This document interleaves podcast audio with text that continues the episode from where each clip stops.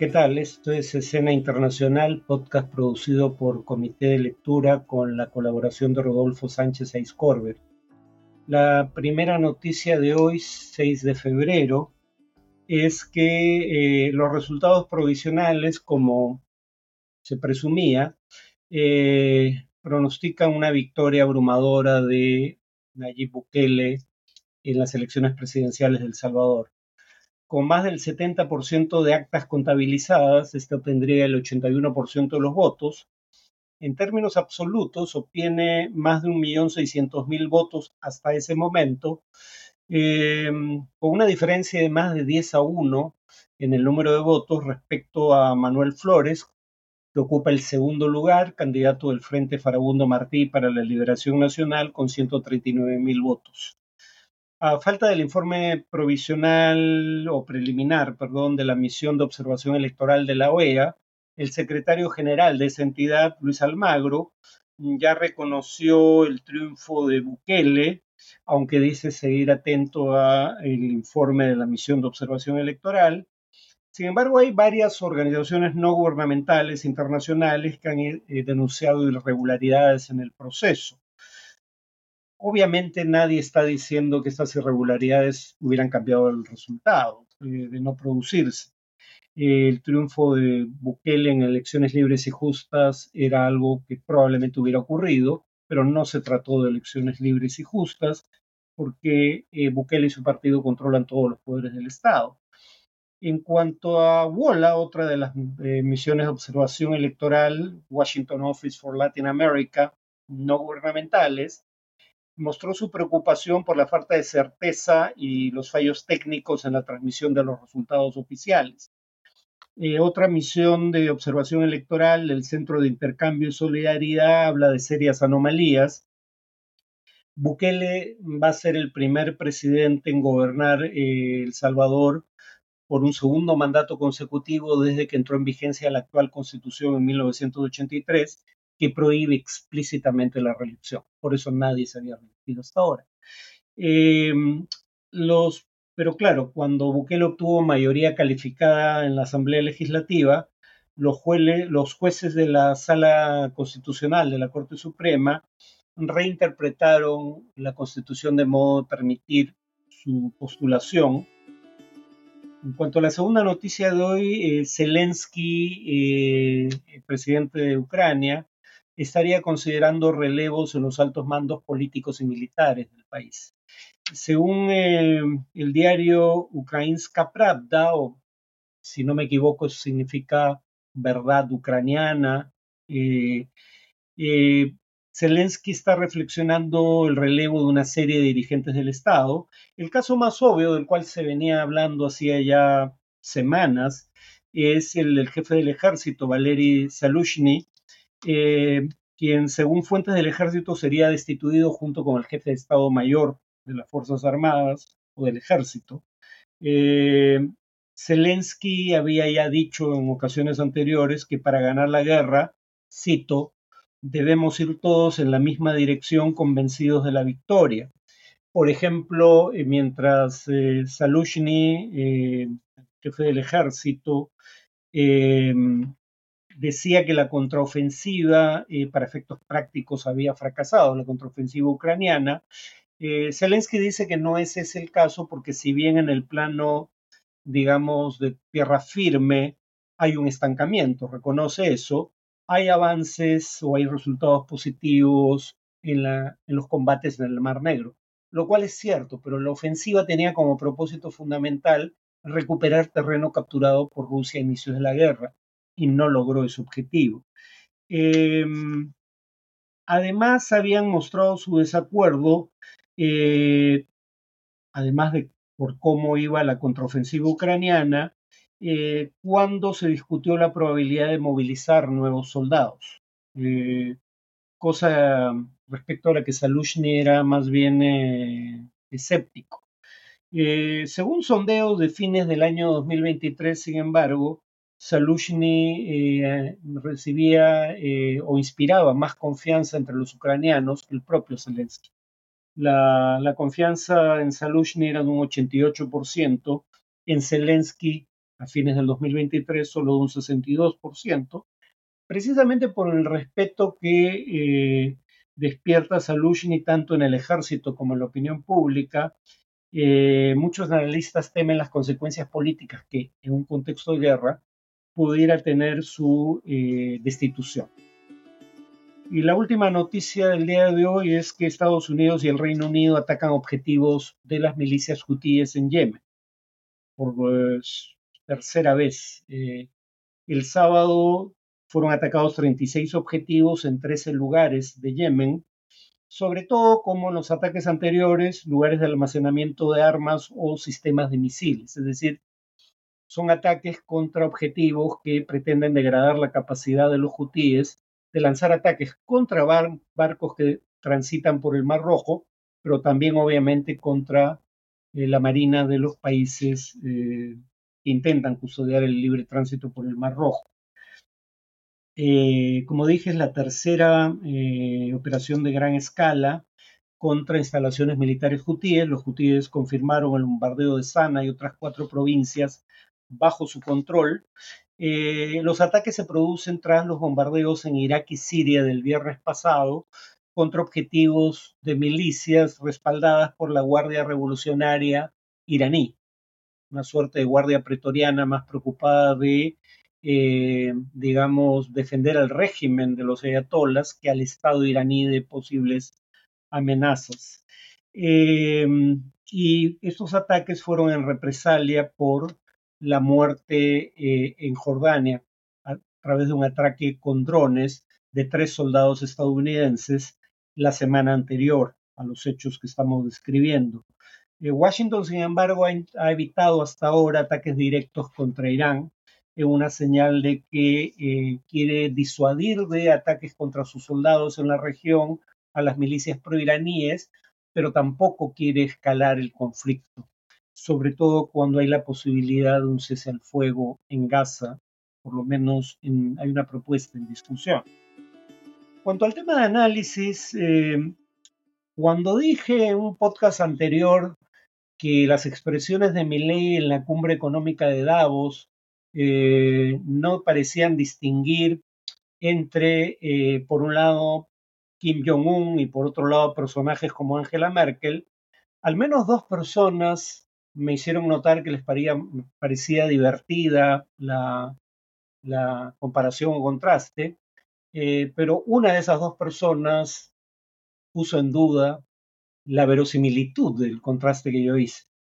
Entonces, para que no quede duda de lo que dijo Milley en Davos, y ese va a ser el tema, este es un tema que hubiera querido tocar antes, pero siempre hay temas urgentes que van desplazando los temas inactuales o de menor jerarquía relativa en el ámbito noticioso. Bueno, ahora y el siguiente podcast, se acabo, voy a hablar del discurso de Milei en Davos porque es un discurso digno de consideración, no necesariamente para bien. Por ejemplo, respecto a lo que yo dije, ¿no? que Milei no distinguía entre Kim Jong-un y Angela Merkel, para que vean que no exageré en lo absoluto, voy a leer el párrafo entero del discurso pertinente para esa comparación. Buena parte de las ofertas políticas generalmente aceptadas en la mayoría de países de Occidente son variantes colectivistas, ya sea que se reclamen abiertamente comunistas, fascistas, nazis, socialistas, socialdemócratas, nacionalsocialistas, demócratas cristianos, keynesianos, neokeynesianos, progresistas, populistas, nacionalistas o globalistas. Respiro, hago pausa para ese fin. En el fondo no hay diferencias sustantivas. Todos sostienen que el Estado debe dirigir todos los aspectos de la vida de los individuos. O sea, me quedé corto. No distingue entre Mussolini, Kim Jong-un y Angela Merkel. ¿No? Eh, por no mencionar a, que, a, Milton Friedman. El mismo Milton Friedman que en Capitalismo y Libertad, y el, libro se llama así porque él cree que en el ámbito económico la libertad humana solo es compatible con el capitalismo. Y, en ese libro Milton Friedman dice que el único propósito de una empresa eh, es generar utilidades para sus accionistas, que a fin de cuentas son los propietarios, no tener responsabilidad social a expensas de las utilidades de los accionistas, ese Friedman, según mi ley, caería también dentro de este grupo, eh, por razones que vamos a ver más adelante. Así que no, no estaba exagerando. Él dice explícitamente que solo hay dos modelos en el mundo, capitalismo y socialismo, y que cualquier variante del capitalismo que tenga, eh, digamos, un énfasis en el gasto social o el denominado estado de bienestar, es un paso en la transición hacia el socialismo. ¿no? O sea, no hace distinciones de fondo entre Noruega y Corea del Norte. Esto no es una imputación mía. Em, luego dice algo que ya tocamos en un podcast anterior, en ese mismo discurso en Davos, hace menos de un mes, cuando, refiriéndose a la Argentina, cuando adoptamos el modelo de la libertad allá por el año 1860, en 35 años nos convertimos en la primera potencia mundial, mientras que cuando abrazamos el colectivismo a lo largo de los últimos 100 años, vimos cómo nuestros ciudadanos comenzaron a empobrecerse sistemáticamente hasta caer en el puesto número 140 del mundo. Lo vimos en una ocasión anterior, estas cifras o estos puestos que mi ley asigna a la Argentina a lo largo del tiempo no son reales y eh, no tienen en consideración factores de contexto internacional, como vamos a ver. Ya dijimos cuando hablamos de este tema anteriormente que la principal base de datos a la que se remitió originalmente a lo largo de estos temas, mi ley, eh, para información económica de carácter histórico, la más confiable es eh, la del Madison Project Database, o sea, la base de datos del proyecto de Madison. Eh, según esa base de datos, en 1896, cuando según mi ley Argentina era la primera potencia mundial, el ingreso per cápita de Argentina, medido por paridad de poder de compra, era el sexto más alto en el mundo. Sí, estaba entre los diez primeros, pero no era el primero, porque él mide la condición de potencia mundial, cosa obviamente discutible de la Argentina en ese entonces, a fines del siglo XIX, porque tenía el mayor ingreso per cápita del mundo. No lo tenía. Tenía uno de los más altos, pero no el mayor. Y 1896 es el punto máximo de la Argentina en estas clasificaciones. Eh, ya en 1900, solo cuatro años después, Argentina había caído al puesto 13 en PBI per cápita medido por paridad de poder de compra, es decir, teniendo en cuenta que un dólar tiene más poder de compra en un país de bajos ingresos habitualmente que en un país de altos ingresos. Entonces, si tú mides PBI per cápita solo en dólares constantes, eh, no estás midiendo esas diferencias de poder adquisitivo del dólar. Eh, bueno, dicho de paso, en el año 1900 Argentina, como dije, ocupaba el puesto 13, pero hay que decir además que este ranking solo era de 45 países. Recuerden que la mayoría de los países que conocemos hoy en día, 193, si mal no recuerdo, en la ONU, la gran mayoría de ellos no existían a inicios del siglo XX. La mayoría de ellos se independizan eh, tras la Segunda Guerra Mundial. Entonces, era Argentina ocupaba el puesto 13 de solo 45 países. En el año 2022, cuando vino la hecatombe, efectivamente Argentina pierde posiciones en estos rankings sin ninguna duda en el siglo siguiente, pero en el año 2022, según el Banco Mundial y otra vez medido por, por PBI per cápita, con base en paridad de poder de compra, el puesto de Argentina era 66, ahora entre 184 países, no entre 45 pero era 66, no 140, como dice mi ley. Ese, ese, según algunos economistas, yo no he hecho el cálculo, pero según economistas como el argentino Agostinelli, eh, ¿cómo llega eh, mi ley a la idea de que Argentina estaba en el puesto 140 eh, en nivel de ingreso per cápita? Porque toma como base para establecer la medición la cotización del dólar blue, es decir, del dólar paralelo, lo que aquí se llamaba en alguna época el dólar ocoña o el dólar de la calle. Ese no es el criterio. Si uno asume como criterio, paridad de poder, PBI per cápita, pero medido con base en paridad de poder de compra, Argentina estaba en el puesto 66, no 140. Em, además, aquí entra a tallar algo que ya mencioné. No estamos hablando de periodos comparables. El periodo que va de 1860 a inicios del siglo XX es un periodo en donde Argentina se beneficia de eh, un comercio internacional relativamente liberal, ¿no? Eh, porque si no tenemos en cuenta el contexto, por ejemplo, tendríamos que reconocer algo evidente. El mayor crecimiento de la economía argentina en lo que va del siglo XXI por un amplio margen se dio durante el primer gobierno de Néstor Kirchner, entre el año 2003 y 2007. El crecimiento promedio de la economía argentina durante los eh, cuatro años del primer gobierno, bueno, el único gobierno, porque luego él fallece y su esposa es quien es elegida para dos periodos consecutivos posteriores. Pero durante el gobierno de Kirchner, la economía argentina crece en promedio 8.74%. Aquí mi ley probablemente diría, y con razón, que eh, ese, ese es un periodo en el que el crecimiento se explica no tanto por los aciertos de la política económica de Néstor Kirchner, como por el hecho de que Argentina se beneficia del mayor boom de precios de materias primas de exportación de la región latinoamericana desde la primera mitad del siglo XX. Entonces, claro, no es que Kirchner tuviera grandes logros en materia de política económica, porque con esa misma política económica la economía argentina entra en recesión durante los dos últimos años del segundo periodo de Cristina Fernández. Pero claro, lo que ocurre entonces tampoco tiene que ver, tampoco es responsabilidad fundamental de la política económica, porque lo que ocurre es que ese boom de materias primas que empieza hacia 2003 llega a su fin en 2013. Eh, entonces, digamos, mi ley probablemente diría, si bien la economía creció como más, en todo caso 8.74% en promedio durante los años de Kirchner, eh, eso no es mérito de Kirchner, sino de circunstancias ampliamente favorables, inusualmente favorables, en el contexto del comercio internacional por el boom de materias primas.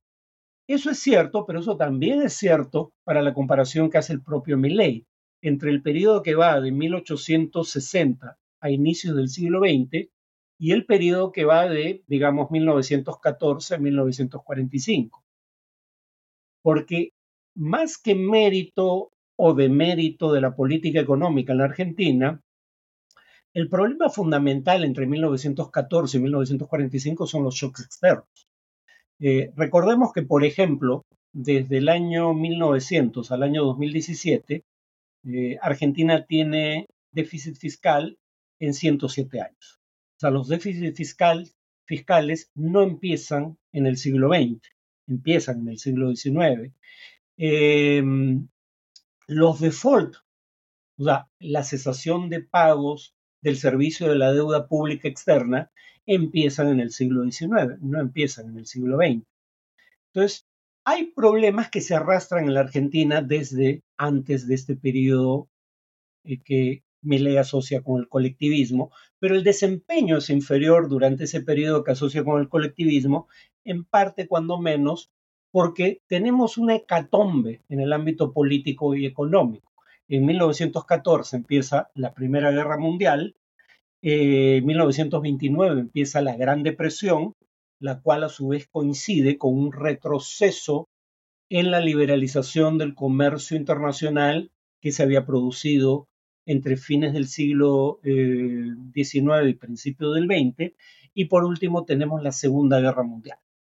Las dos guerras más destructivas hasta hoy en la historia de la humanidad ocurren en ese periodo, además de la mayor crisis económica del sistema capitalista internacional.